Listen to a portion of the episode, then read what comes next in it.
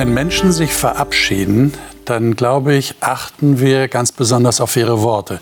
Natürlich vor allem dann, wenn wir wissen, es ist das Letzte, was diese Menschen zu uns sagen werden, weil sie kurz vor dem Tod sind.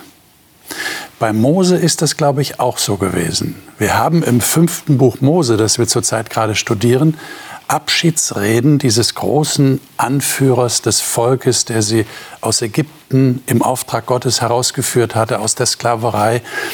Und jetzt mit ihnen, mit den Nachfahren derer, die er aus Ägypten mitgebracht hatte, vor dem gelobten Land, vor dem verheißenen Land Kanaan steht und so gerne möchte, dass sie, dass sie Gott treu bleiben, wenn sie in dieses Land einziehen.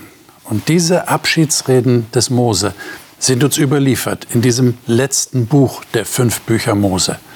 Und heute wollen wir uns vor allem darauf konzentrieren, wie Gott dieses Volk noch einmal ja, ermutigt hat, zu lieben, ihn zu lieben und auch andere im Volk und sogar Menschen außerhalb des Volkes zu lieben. Und ich finde, das ist ein ganz, ganz wichtiger Aspekt, der hier zum Vorschein kommt, denn das betrifft auch uns. Liebe ist ein wichtiges Thema, mit dem wir jeden Tag zu tun haben. Und die Frage wird sein, und die werde ich auch meinen Gästen stellen, wie sieht das ganz praktisch aus? Und diese Gäste, die jetzt hier im Studio sind, darf ich Ihnen gerne vorstellen. Daniela Piroski ist mit südslawischen Wurzeln in Deutschland geboren und aufgewachsen. Sie ist verheiratet und hat zwei erwachsene Töchter. Beruflich ist sie als Physiotherapeutin tätig und leitet außerdem die Abteilung Frauen eines Freikirchenverbunds. Marion Esser setzt sich als Betriebsrätin in einem Konzern für Gesundheit und Bildung für gute Arbeitsbedingungen ein. Sie ist verheiratet und hat zwei erwachsene Kinder. Sie sagt, sie könne sich ein Leben ohne eine persönliche Beziehung zu Gott gar nicht mehr vorstellen. Erik Hensel ist Pastor einer Freikirche und lebt mit seiner Frau in Augsburg. Er sagt, es habe selbst nach seiner Entscheidung für Jesus einige Jahre gedauert, bis er ihm wirklich persönlich begegnet ist und seine Herzensbekehrung erlebt hat. Stefan Giuliani hat in Graz Betriebswirtschaft studiert und in einer Bank gearbeitet. Seit einigen Jahren ist er Finanzvorstand eines Freikirchenverbunds in Österreich. Er lebt mit seiner Frau in Wien und sagt, er versuche immer, die Texte in der Bibel lebensnah werden zu lassen. Genau das wollen wir versuchen, die Texte lebensnah werden zu lassen. In 5. Mose 10. Ich lade euch ein, das zehnte Kapitel im 5. Buch Mose aufzuschlagen und dort die ersten fünf Verse einmal zu lesen. 5. Mose Kapitel 10, die Verse 1 bis 5. Wer von euch das gerne lesen mag, den darf ich bitten, dies zu tun. Kann ich gerne machen. Mhm. Aus der Schlachterübersetzung lesen. Okay. 5. Mose 10, die ersten fünf Verse, da heißt es, zu jener Zeit sprach der Herr zu mir, haue dir zwei steinerne Tafeln aus, so wie die ersten waren, und steige zu mir auf den Berg und mache dir eine hölzerne Lade. So will ich auf die Tafeln die Worte schreiben, die auf den ersten Tafeln waren, die du zerbrochen hast, und du sollst sie in die Lade legen. So machte ich eine Lade aus Akazienholz und hieb zwei steinerne Tafeln aus, wie die ersten waren, und stieg auf den Berg, und die zwei Tafeln waren in meinen Händen. Da schrieb er auf die Tafeln entsprechend der ersten Schrift die zehn Worte, die der Herr zu euch auf den Berg gesprochen hatte, mitten aus dem Feuer am Tag der Versammlung. Und der Herr gab sie mir. Und ich wandte mich und stieg vom Berg herab, und ich legte die Tafeln in die Lade, die ich gemacht hatte und sie blieben dort, wie der Herr es mir geboten hatte. Die Sache mit den Tafeln hat ja tatsächlich eine Geschichte und das wird hier angedeutet. Das habt ihr vielleicht registriert. Da wird nämlich gesagt, vorher hat es schon Tafeln gegeben, die zerbrochen wurden, die Mose zerbrochen hat. Wenn wir dann in die Geschichte gehen, zweiten Mose, stellen wir fest, aha, da hatte Mose ja schon vom Berg Sinai die Tafeln heruntergebracht, wo Gott mit seinem eigenen Finger die zehn Worte, die zehn Gebote eingraviert hatte. Und dann kommt Mose runter und sieht, die Israeliten beten ein goldenes Kalb an und behaupten, dieses Kalb hätte sie aus Ägypten geführt. Und in seinem, seiner großen Erschütterung, seinem Zorn zerbricht er die Tafeln am Boden und dann waren die Tafeln weg. Und jetzt kommt aber in der Erzählung lässt er das nochmal Revue passieren, dass Gott sagt, bring du mir zwei Tafeln und ich schreibe dann nochmal darauf.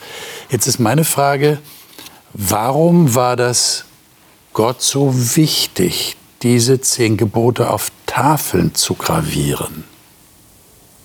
Habt ihr da irgendwie eine Idee, warum ihm das wichtig war?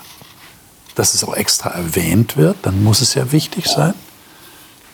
Also es gibt ja das Sprichwort in Stein gemeißelt. Mhm. Und äh, ich meine, im Übertragen, äh, Sprichwörter kommen ja meistens aus irgendeiner Bedeutung her. Und ich denke, heute, wenn wir die Bedeutung nehmen von in Stein gemeißelt, dann bedeutet es, das ist felsenfest. Mhm. Und es, wir haben ja auch in der Bibel viele Beispiele, wo Gott sagt, du hast dein Haus auf Fels gebaut oder auf Sand gebaut.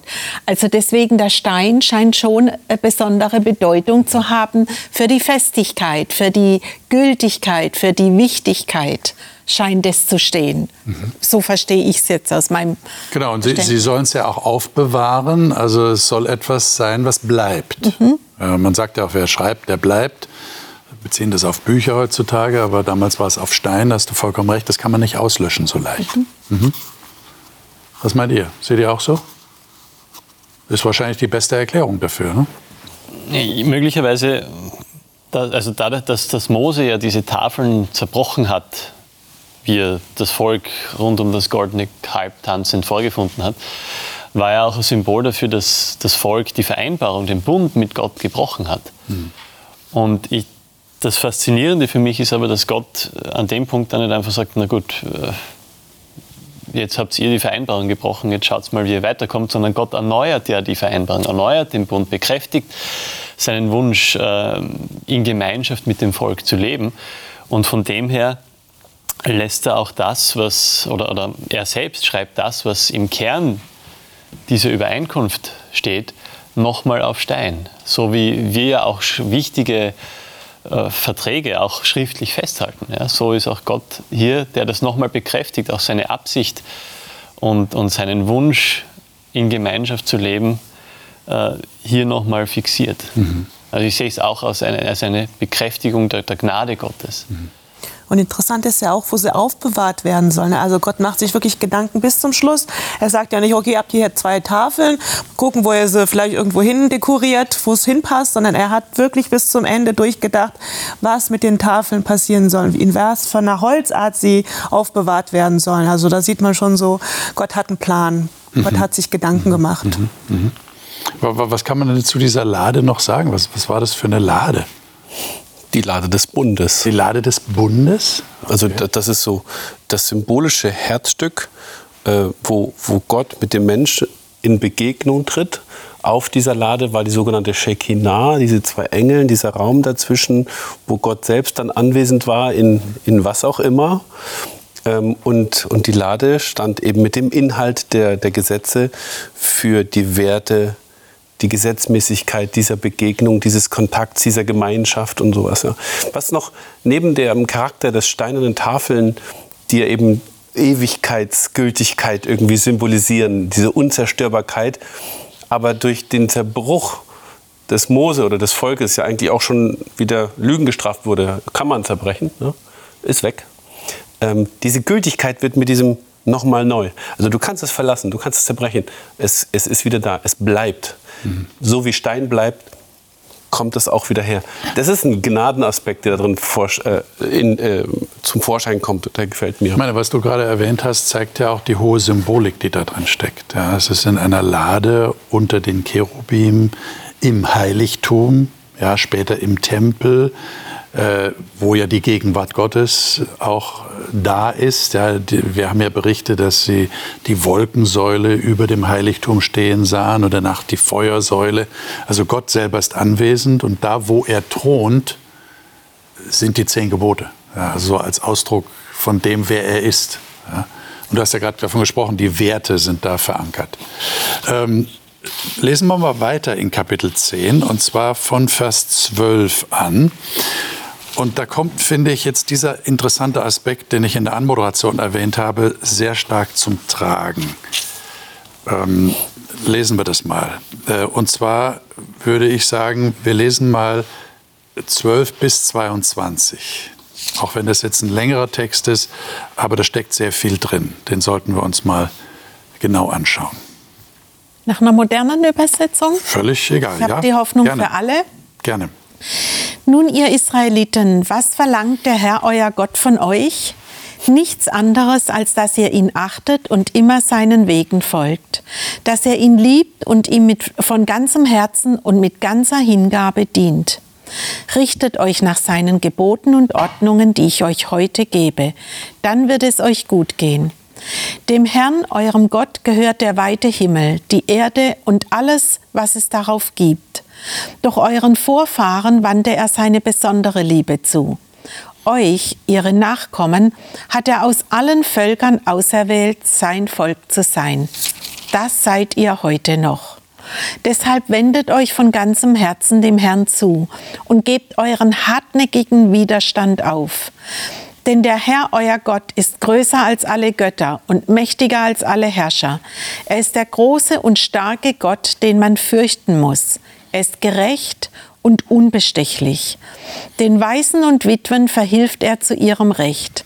Er liebt die Ausländer und er gibt ihnen Nahrung und Kleidung. Zeigt auch ihr den Ausländern eure Liebe, denn ihr habt selbst einmal als Ausländer in Ägypten gelebt. Habt Ehrfurcht vor dem Herrn eurem Gott, dient ihm und bleibt eng mit ihm verbunden. Schwört nur bei seinem Namen. Ihr könnt stolz darauf sein, dass er euer Gott ist. Welche gewaltigen und furchterregenden Taten hat er vor euren Augen vollbracht. Als eure Vorfahren nach Ägypten zogen, waren sie nur 70 Leute. Heute hat der Herr, euer Gott, ein großes Volk aus euch gemacht, so zahlreich wie die Sterne am Himmel. Na, da können wir ja froh sein, dass Hoffnung für alle wenigstens das Wort Liebe noch drin hat. Ähm, und äh, den Vers 16 sehr elegant umschifft hat. Wahrscheinlich, weil äh, die Leute, die heute in unserer Zeit leben, mit dem, was da eigentlich steht, nicht mehr viel anfangen können. Aber bevor wir auf diesen Vers 16 kommen, äh, hätte ich die Frage, was hat denn Liebe in einem Vertragstext zu suchen? Also wir haben ja gesagt, es ist ein Bund, ja, die Bundeslade, wo die zehn Gebote drin sind.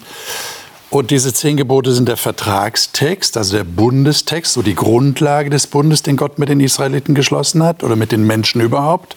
Zehn Gebote haben ja ihre Gültigkeit nie verloren, sind ja nicht nur fürs Volk Israel gedacht gewesen.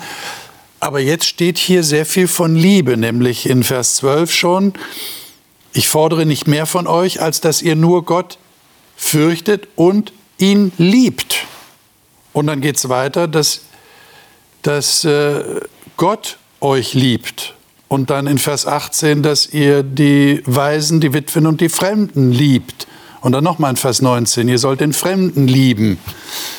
Ähm, ist das so in den zehn Geboten mit drin?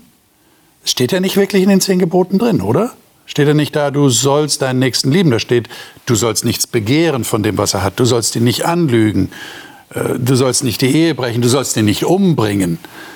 Würdet ihr sagen, das ist jetzt so die Erklärung dafür, warum das in den zehn Geboten steht? Aber man könnte auch sagen, liebe deinen Nächsten und damit ist alles klar.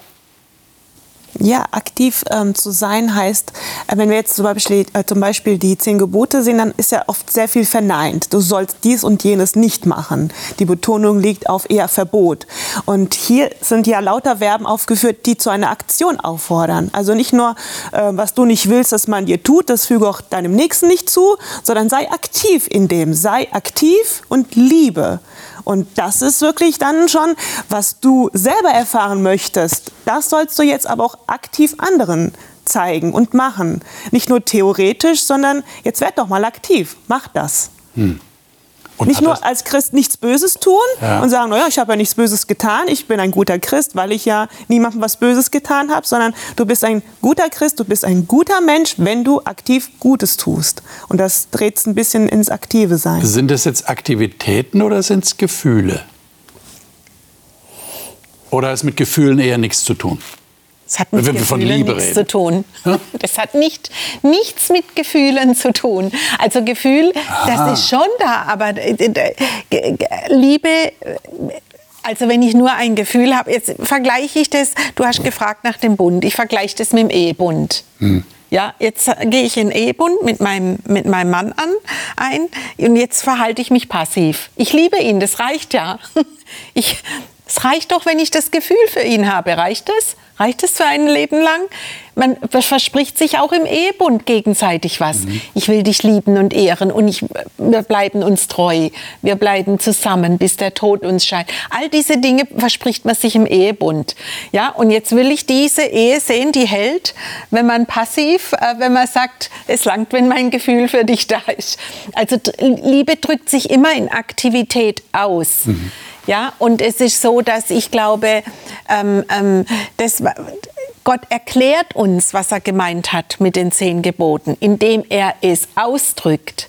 Ob das, wir wissen ja noch nicht einmal, ob das vollzählig ist. Ich glaube, dass Gott zu der Zeit dem Volk gesagt hat, was es braucht, wo es die Augen öffnen muss. Und ich frage mich manchmal, was würde das für mich heute heißen? Was würde er heute zu mir sagen, wenn man das genau übersetzt? Habe ich einen Bund mit Gott heute auch? Und was sagt Gott dann heute zu mir? Jesus wurde ja mal gefragt, was ist das Wichtigste von den Geboten? Ja, und ähm, er hat dann die Gegenfrage gestellt, ja, was, was, was gabst du der Person, die ihn da gefragt hat? Und die hat dann geantwortet, ein, einen Text zitiert aus dem, aus dem fünften Buch Mose, den wir schon äh, in einer der letzten Sendungen uns angesehen haben, wo es heißt, liebe Gott den Herrn von ganzem Herzen. Und dann zitiert er noch eine andere Stelle, äh, wo es heißt, liebe deinen Nächsten wie dich selbst. Und Jesus sagt, genau, ja, du, du hast es kapiert, genau darum geht's. Und, und damit äh, sagt Jesus uns ja auch, dass im Kern dieser zehn Gebote, die wir auch, äh, über die wir vorgelesen haben, ja, dass sie nochmal gegeben werden, nochmal festgeschrieben werden, im Kern dieser Gebote ist Liebe. Und Liebe ist eben nicht nur die Unterlassung von Dingen, die schlecht sind. Und da würde ich wieder äh, die, eine, die Ehe als Beispiel nehmen. Ja. Es reicht ja nicht, wenn ich meiner Frau verspreche, ich werde dir nichts Böses tun, ich werde dich nicht belügen. Also stellen wir uns das mal vor, ich verspreche meiner Frau alles zu tun. Ich glaube, es wird nicht lang dauern und sie wird sich nicht mehr geliebt von mir fühlen. Das reicht eben nicht.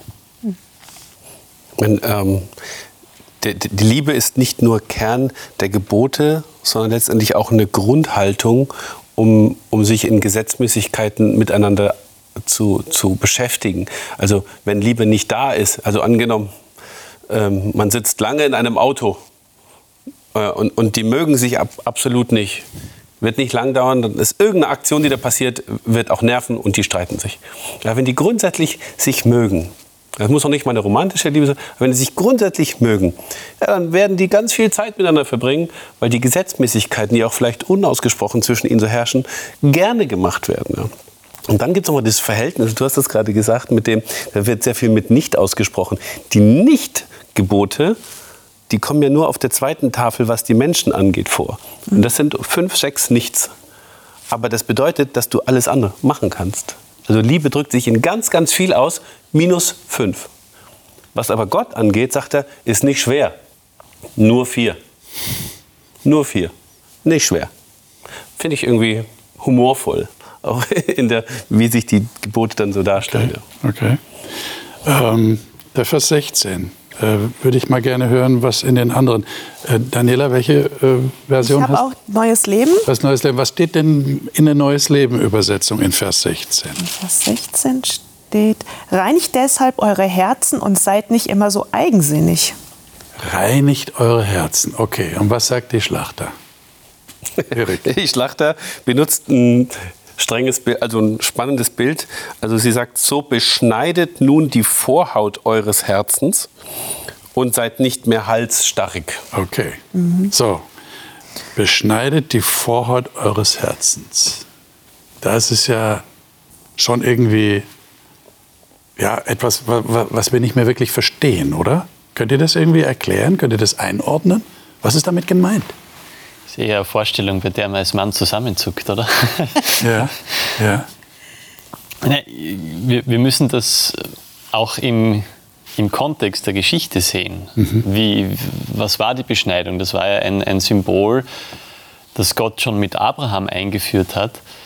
Äh, als, als Zeichen dieses Bundes, den er mit ihm geschlossen hat, ist das Versprechen, er will Abraham zu einem großen Volk machen, er will ihn segnen und, und letztendlich auch Gottes Wunsch, dass das Volk zum Segen für die ganze Welt wird. Und das Problem war allerdings, dass Abraham und seine Frau Sarah unfruchtbar waren. Und trotzdem hat, hat er darauf vertraut, aber scheinbar, wenn, wenn wir in, zwei, in, in 1. Mose äh, diese Geschichte lesen, ist sein Vertrauen über die Zeit äh, etwas äh, erodiert. Ja? Also er hat Jahre, Jahrzehnte gewartet und, und es kam kein Nachwuchs. Ja? Wie, wie soll das Versprechen Gottes äh, wahr werden? Und dann ist seine Frau mit dem Vorschlag gekommen, na gut, äh, war damals so üblich, ja, nimm doch meine Magd, zeug doch mit ihr einen Nachkommen, der dann quasi unser Sohn wird.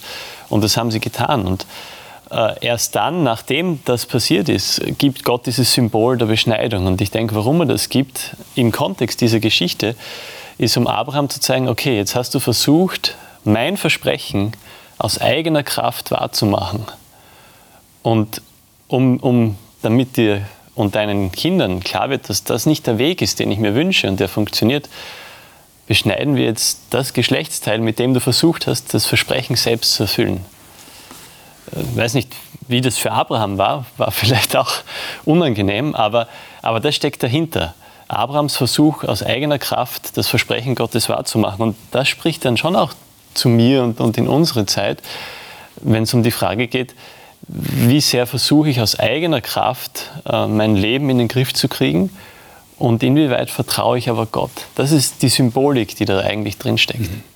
Und jetzt heißt er hier, beschneidet die Vorhaut eures Herzens. Das heißt, ihr sorgt dafür, dass diese Beschneidung geschieht. Äh, wenn wir das jetzt übertragen, mal von der Geschichte der Beschneidung, die du gerade erwähnt hast, und von der Symbolik der Beschneidung, jetzt auf unser Herz bezogen. Wie würdet ihr das beschreiben? Vielleicht habt ihr so noch nie drüber nachgedacht. Aber vielleicht könnt ihr jetzt im Rückblick sagen, aha, ja, da, da habe ich diese Beschneidung vollzogen an meinem Herzen. Und das hat so und so ausgesehen. Habt ihr da eine Erinnerung, eine Idee, was das sein könnte? Also ich fand es sehr interessant, deine Ausführung. Das habe ich das erste Mal so, so verinnerlicht. Also ähm, das war mir nicht so, ich konnte vorher mit dem Ausdruck nicht so arg viel anfangen. Das gebe ich ganz ehrlich zu. Aber unter diesem Aspekt ähm, würde ich schon sagen, also das Thema, also ich, ich als Person, ich bin eine Macherin. Ich muss immer etwas machen und ich will auch, und ich bin schon jemand, der das auch gern aus eigener Kraft machen möchte.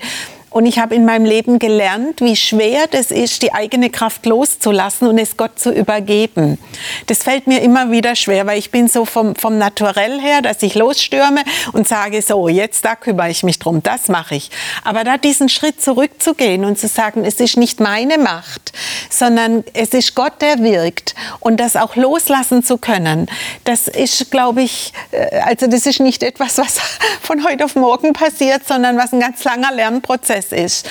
Aber ich glaube, da kann ich das, diesen Übertrag zum Herzen finden, zu sagen, kann ich das loslassen und wirklich auch dieses Vertrauen auf Gott setzen, dass er durch mich wirkt und dass nicht ich durch meine Leistung für ihn wirken muss. Mhm. Man hat, ja. man hat es vielleicht, weil es ja sorgt ihr für die Beschneidung, also da würde man eine Aktion verlangen. Also letztendlich ist es eine bewusste Entscheidung für ein, für ein Mindset, also für eine, für eine Haltung auch des Denkens, des Handelns. Sagt, okay, ähm, trotz aktiv sein, was ja auch nicht schlecht ist, will man sich grundsätzlich von dem Gott getrieben wissen und sagt, er ist der Vollender dessen, was den Sinn meines Lebens ausmacht und was ich auch tue. Der zweite Begriff der Halsstarrigkeit finde ich ja in dem Kontext sehr spannend, ja. weil er eigentlich sagt, du hast einen sehr schmalen Horizont, weil du kriegst deinen Kopf noch nicht mal nach rechts und links gedreht. Ja, aber dann hast du keinen starren Hals, dann kannst du dich ordentlich wenden und du siehst mal alles, was es da gibt. Und das will ich, dass, dass du das schaffst. Und du hast einen Blick auch für die anderen Menschen. Genau. genau. Ja, das kommt ja hier sehr stark zum Ausdruck. Ähm, also, Vorhaut des Herzens beschneiden. Interessanter Aspekt, äh, den wir hier haben. Ähm, Wir haben noch einen Text in, 4., äh, in 5. Mose 24. Und zwar haben wir da zwei Abschnitte, über die ich gerne mit euch reden würde. Und zwar im Kontext dieses Themas der Liebe. Ähm, 5. Mose 24 ist ein längerer Abschnitt. Und da geht es um Rücksichtnahme auf jemanden, der mir Geld schuldet und dem ich jetzt nicht Druck mache und ihm Dinge wegnehme, die er unbedingt zum Leben braucht. Das ist offensichtlich im Kontext damals vorgekommen. Da geht es hier zum Beispiel um ein Pfand. Ich lese mal von Vers 10 an in 5. Mose 24. Wenn du deinem Nächsten irgendein Darlehen leist, dann sollst du nicht in sein Haus hineingehen, um von ihm ein Pfand zu erheben. Draußen sollst du stehen bleiben und der Mann, dem du geliehen hast, soll das Pfand zu dir nach draußen hinausbringen. Und jetzt kommt was Wichtiges. Und wenn er ein bedürftiger Mann ist, sollst du dich nicht mit seinem Pfand schlafen legen. Du sollst ihm das Pfand unbedingt beim Untergang der Sonne zurückgeben, damit er sich in seinem Mantel schlafen legt und dich segnet. Und es wird für dich als Gerechtigkeit gelten vor dem Herrn, deinem Gott. Du sollst den bedürftigen und armen Lohnarbeiter nicht unterdrücken sei er einer von deinen Brüdern oder von deinen Fremden, die in deinem Land, in deinen Toren wohnen. Am selben Tag sollst du ihm seinen Lohn geben und so weiter. Ähm, was, was liegt diesen Anweisungen zugrunde? Was, was seht ihr da? Also ich sehe da eine grundsätzliche Haltung, ähm, die eben in ein tägliches Leben resultiert, wenn man sagt, ich liebe den Herrn, ich liebe meinen Nächsten. Also wie gesagt, es geht hier nicht um romantische Gefühle, sondern um, um ein, eine Tat oder ein Verhalten an meinem Nächsten, das von denselben grundsätzlichen Werten geprägt ist, wie Gott ist. Großzügigkeit. Ähm, also mich spricht am meisten diese Formulierung aus äh, an, ähm, du sollst nicht in sein Haus gehen, sondern du sollst vor seinem Haus stehen bleiben. Das bedeutet, wenn jemand schon ähm, in einer misslichen Lage ist, Bedürftigkeit ausdrückt, er sich durch, dadurch von dir abhängig macht, dann hör auf, Grenzen zu überschreiten. Achte seine Würde, er hat immer noch eine Privatsphäre. Geh du nicht rein, such du dir, ihm, dir was aus.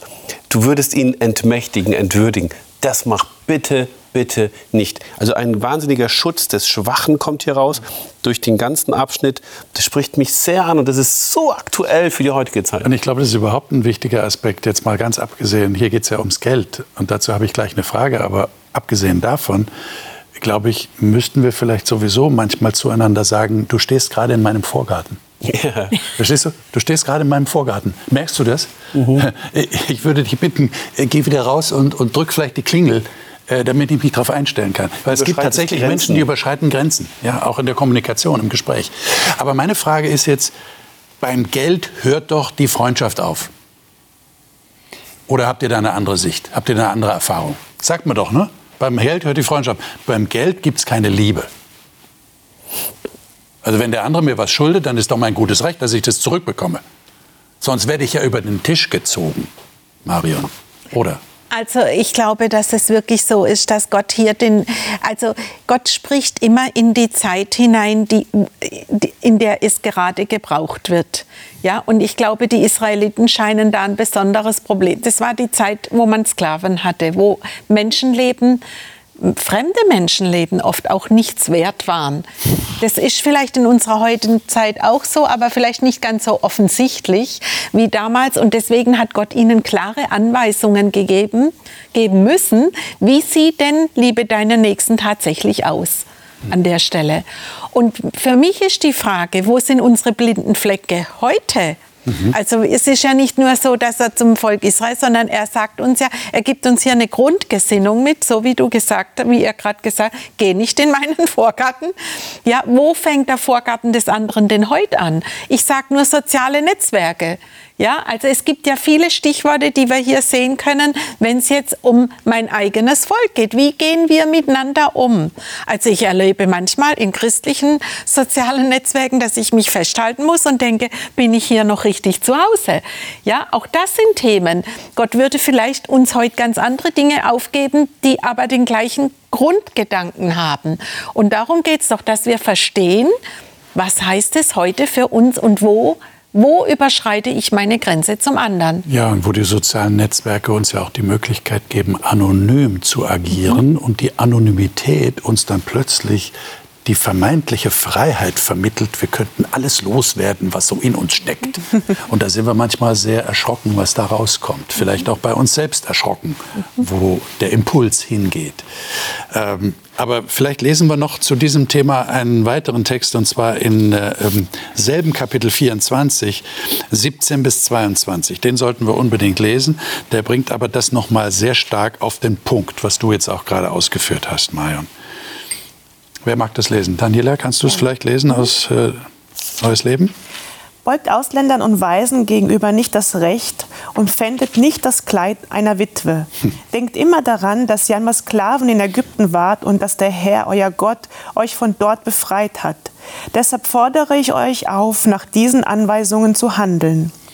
Wenn ihr beim Ernten eine Garbe auf dem Feld vergesst, geht nicht zurück, um sie zu holen. Lasst sie für die Ausländer, Waisen und Witwen stehen. Dann wird der Herr, euer Gott, euch bei allem, was ihr tut, segnen. Wenn ihr die Oliven von den Bäumen schlagt, dann haltet keine Nachlese. Lasst die verbliebenen Oliven für die Ausländer, Waisen und Witwen hängen. Auch bei eurer Weinlese sollt ihr keine Nachlese halten. Die übrig gebliebenen Trauben sollen den Ausländern, Waisen und Witwen gehören. Denkt daran, dass ihr selbst einmal Sklaven in Ägypten wart. Deshalb fordere ich euch auf, nach diesen Anweisungen zu handeln. Ja, das gilt für uns nicht mehr. Ne? Wir waren ja keine Sklaven in Ägypten. Wir brauchen da nicht dran zu denken. Und äh, meine, für die Witwen und Waisen und für die Fremden sorgt der Staat. Das grundsätzliche Motiv des Handelns ist das, erinnere dich, dass du ein Erlöster bist. Ob es jetzt der Mensch war, der aus Ägypten gerettet wurde und die, zu denen das gesprochen wurde, waren es ja auch nicht mehr. Das war ja die Nachfolgegeneration. Aber auch wir im christlichen Kontext sehen uns als Erlöste und sagt, handle äh, mit dem Segen des Erlöstseins auch an anderen, dass sie ein Erlöstsein irgendwie spüren können durch den Tag. Du kannst leben, dass du sie permanent gefangen nimmst durch irgendwas oder dass sie eingeschränkt, aber du kannst so leben, dass sie sich permanent so gesegnet und erlöst fühlen. Wenn du so lebst, Himmel auf Erden. Unsere Jugendgruppe, die hatte mal vor ein paar Jahren Bändchen, da stand drauf, What would Jesus do? So Erinnerungsbändchen. Das war so ein Trend, ja. Genau. Und ich fand das eigentlich treffend, weil gerade auch in der heutigen Zeit könnten wir uns doch wirklich den Anspruch ähm, hergeben, dass wir sagen, ich tue alles das, ich bin die Hand und ich bin das Bein, ich bin der Fuß Jesu in der heutigen Zeit. Ich mache aktiv das, was er auch an meiner Stelle tun würde. Und ähm, es gibt ja auch diesen Global Youth Day, wo ähm, auch Jugendliche dann an einem Tag sich vereinen und was Gutes tun. Ich fand es toll, dass auch Jugendliche dann mal Obdachlosen wirklich ganz nah gekommen sind und ihnen was verteilt haben und so wirklich ähm, die Hände mal sein durften, auch mal vielleicht einen kleinen Schock erlebt haben, wie tatsächlich Obdachlose leben ja, wir sind halt sehr verwöhnt und, und wir denken oft so, ja, dafür gibt es ja Sozialarbeiter, dafür gibt es äh, Hilfswerke, die dafür bezahlt werden, Gutes zu tun. Warum muss ich mir jetzt da meine Hände schmutzig machen, in Anführungszeichen? Und wir wollen das ja auch nicht in Abrede stellen. Es ist ja sehr gut, dass es Hilfswerke gibt. Ja, natürlich. Dass es Organisationen gibt. Bei der Größe der Aufgabe, der immensen Größe der Not in dieser Welt ist es ja gut, dass es Menschen gibt, die das organisieren, weil es wäre uns alleine gar nicht möglich, für die Not der Welt zu sorgen in den Krisenherden dieser Welt. Aber die Frage ist ja, wie betrifft es mich tatsächlich ganz persönlich im Alltag? Wie gehe ich denn damit um? Mit, der, mit dem Weisen, mit der Witwe, mit dem Fremden. Äh, hier wird ja angedeutet, äh, lasst die Sachen auf dem Feld. Ja? Ihr habt ja schon genug, aber lasst den Rest noch übrig, damit die anderen die Freiheit haben, sich was zu nehmen. Wie übertragt ihr das in euer Leben? Also, wenn ich, ich meine, es heißt ja auch, dass sie selber dran denken sollen, dass sie Fremdlinge waren. Und das bedeutet eigentlich für mich, dass ich dran denken soll, dass alles, was ich habe, ist eigentlich ein Geschenk von Gott. Also wir sagen ja, das habe ich mir erarbeitet, das habe ich mir erspart, das habe ich mir jetzt, ja, jetzt gehe jetzt geh ich bald in Rente, das habe ich mir verdient. Ne? Das, ist, das sind so die Ausdrücke, mit denen wir eigentlich unseren Alltag füllen. Aber eigentlich und wenn ich auf den Sommer zurückgucke, den wir jetzt 2021 erlebt haben, dann kann ich nur sagen, ähm, was haben wir erlebt? Wir haben, wir haben Erdbeben erlebt, wir haben Überflutung erlebt, wir haben Katastrophen, wir haben Brände erlebt, wir haben Afghanistan erlebt. Also das, diese Botschaft ist eigentlich hochaktuell. Jetzt kann ich mich zurückziehen und kann sagen, ich habe mir jetzt meine Ruhe verdient. Ich habe jetzt 45 Jahre gearbeitet, jetzt habe ich mir meine Ruhe verdient. Jetzt habe ich mir mein Häuschen verdient, mein Garten ne? und mein Home is my castle. Ähm, all diese Dinge. Und da sagt Gott, so denke aber nicht denke daran, du hast es von mir geschenkt bekommen. Du hast dir nichts verdient, sondern wenn es mich nicht gäbe, und da mache ich diesen Übertrag zu dem Bund und zu dieser Beschneidung. Wir denken, wir haben die, wir haben es erarbeitet, aber dabei hat es Gott uns geschenkt. Und das ist wie das Beispiel in der Bibel, ähm, wo die arme Witwe ihr letztes Schärflein gibt und, und, und Jesus sagt, guckt mal, äh, die Pharisäer haben viel mehr gespendet, aber sie hat es gegeben, was sie hatte. Und da muss ich mich trotzdem heute fragen, was tue ich mit dem, was Gott mir zur Verfügung gestellt hat? Setze ich mich drauf und sage, so, jetzt ruhe ich mich aus, habe mir alles verdient? Oder kriege ich tatsächlich diesen Blick zu sagen, lieber Gott, du sorgst für mein Auskommen, hilf mir, die Nöte in, um mich herum zu erkennen und für die anderen mitzusorgen. Und das wäre eben jetzt meine Frage, wie bewahrt man sich den Blick für den anderen und für die Not des anderen? Ich meine, das ist ja, ist ja gar nicht so leicht, weil wir gehen ja sehr stark mit mein und dein um. Wir sind ja keine Kommunisten. Ne? Und Kommunismus hat, haben wir gesehen, auch nicht geklappt, weil die Elite der Kommunisten hat sich auch das Schäflein ins Trockene gebracht, was sie haben wollten. Und die anderen haben Not gelitten. Also das ist für den Menschen offensichtlich eine echte Herausforderung, zu teilen. Das, was ich habe, zu teilen mit anderen weil wir sehr stark mit diesem Mein und Dein umgehen. Aber wie kann man sich das Bewusstsein erhalten? Wie kann ich denn tatsächlich auf den anderen achten? Wir sind in einer Gesellschaft, in der wir eben uns daran gewöhnt haben, dass es Sozialämter, Hilfsorganisationen ja. gibt. In Deutschland vor allem haben wir unsere Nächstenliebe delegiert und äh, das machen dann diverse Ämter.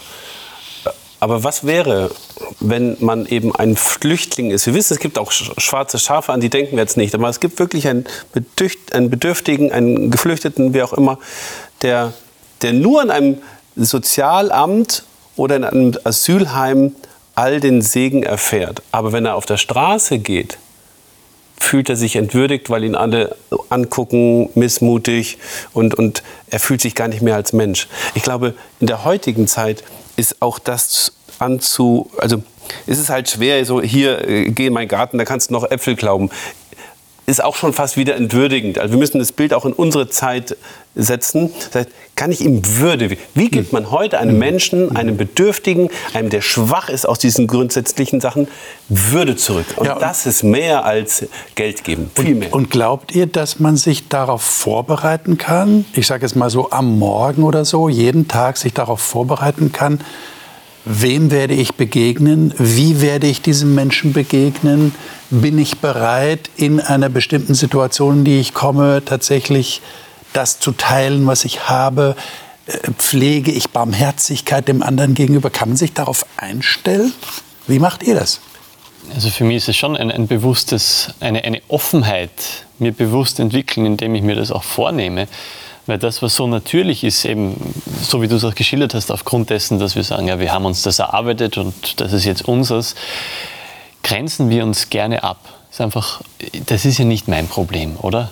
Wir grenzen uns gerne ab zu unseren Mitmenschen, ob, ob das Menschen aus dem Ausland sind Flüchtlinge ist immer wieder ein Thema. Wir machen dann auch Ursachenforschung und sagen, der ist selber schuld. Ne? Genau. Wahrscheinlich hat er es selber verbockt. Am besten so, ja. Das ist, äh, dann kann, dann kann ich noch leichter abgrenzen. Genau. Aber, auch, aber auch hier, ja, hatte jeder die Chance zu arbeiten oder, oder zu studieren oder sich ausbilden zu lassen. Ja? Und So, so grenzen wir uns ab. Und das ist, glaube ich, das, wo, wogegen Gott hier auch auftritt, indem er sagt, ähm, es ist eben nicht das, was ihr euch selbst erarbeitet habt, sondern es ist mein Segen. Und genau deshalb sollt ihr euch auch nicht abgrenzen von euren Mitmenschen, sondern offen sein. Und diese Offenheit, die gilt es zu kultivieren. Für, für jeden Einzelnen von uns, für, für mich äh, genauso. Ja. Und, und da bin ich gefordert, mir das immer wieder vorzunehmen. Hm. Deswegen sage ich ja nochmal, Liebe ist ja was Aktives. Liebe heißt ja nicht nur das Wegbleiben von Hass oder das Wegbleiben von schlechten Gefühlen. Und weil ich dir jetzt nichts Böses wünsche, bin ich ja, schon auf dem besten Wege, jemanden zu lieben. Nein, Liebe geht nochmal aus der Komfortzone heraus. Und wirklich dieses Fragen, was würde, so banal es auch klingt, was würde Jesus jetzt tun, wenn er jetzt diese Entscheidung treffen müsste? Jesus hat seine Komfortzone immer wieder verlassen er hing an nichts. Ja, das wissen wir ja aus dem Neuen Testament. Aber bin ich bereit, meine Komfortzone immer wieder zu verlassen, eben auf meine Kosten mal etwas für andere zu tun und zu wissen, ich mache es jetzt nicht, weil ich etwas Gutes erwarte. Ich tue es einfach so, weil ich nichts erwarte. Also die, die, die Frage der Vorbereitung morgens, ähm, weiß gar nicht, ob ich da so andocken kann, aber der Vers, ähm, den wir gelesen hatten, mit dieser doch sehr äh, ruppigen Sprache, diese Herzensbeschneidung mhm. und dann die Halsstarrigkeit drückt es für mich aus. Also in ein Mindset zu kommen, in dem ich tatsächlich mal rechts und links gucke. Ich weiß nicht, ob ich mich vorbereiten kann, weil es immer anders ist, aber sich darauf einzulassen. Und wenn ich mal wirklich mal wahrnehme, was passiert denn da um mich herum und dann auch mal einen Schritt wage, ein Erlebnis mache, das wird zu einer Einstellung im Leben. Ich glaube, darauf kommt es an. Darauf kommt es an. Liebe Zuschauer, ich gebe die Frage an Sie weiter. Wie stellen Sie sich darauf ein, Menschen zu begegnen, die bedürftig sind, die dringend Hilfe brauchen, wenn Sie ihnen tatsächlich begegnen? Im Alltag kann das ja durchaus vorkommen. Sind Sie dann eher verärgert? Fühlen Sie sich in Ihren Kreisen gestört? Oder besinnen Sie sich tatsächlich darauf, was hier gerade geäußert wurde? Was würde denn Jesus jetzt an meiner Stelle tun? Ich glaube, das ist eine große Herausforderung, genau in dem Moment dann diese Frage zu stellen. Aber nach dem, was wir im 5. Mose gelesen haben, ist Liebe etwas Aktives, etwas Tätiges. Und es erstreckt sich eben nicht nur auf die, die in meiner Verwandtschaft, in meiner Familie sind, sondern auf andere Menschen, die mir vielleicht fremd sind, sogar solche, die aus einer anderen Kultur kommen, äh, an die ich nicht gewohnt bin. Das ist eine große Herausforderung, aber ich finde, die Bibel weist uns darauf hin, wir sollten diese Herausforderung annehmen und uns immer wieder selber hinterfragen. Das nächste Mal werden wir das Kapitel 4 uns vornehmen, was wir bisher ausgelassen hatten. Das Kapitel 4 hat eine ganz besondere Bedeutung im fünften Buch Mose, weil bevor diese ganzen Anweisungen kommen in den weiteren Abschiedsreden des Mose, wird da nochmal der Fokus drauf gelegt, Wer ist dieses Volk? Wie sieht Gott sein Volk? Wie sieht Gott seine Leute, denen er sich besonders zuwendet, die er ausgewählt hat? Warum hat er sie ausgewählt? Darauf wollen wir noch mal den Fokus legen. Ich hoffe, Sie sind da wieder dabei. Bis dahin wünsche ich Ihnen für Ihr persönliches Bibelstudium Gottes Segen und geben Sie es weiter an andere. Ich denke, das ist sehr lohnend.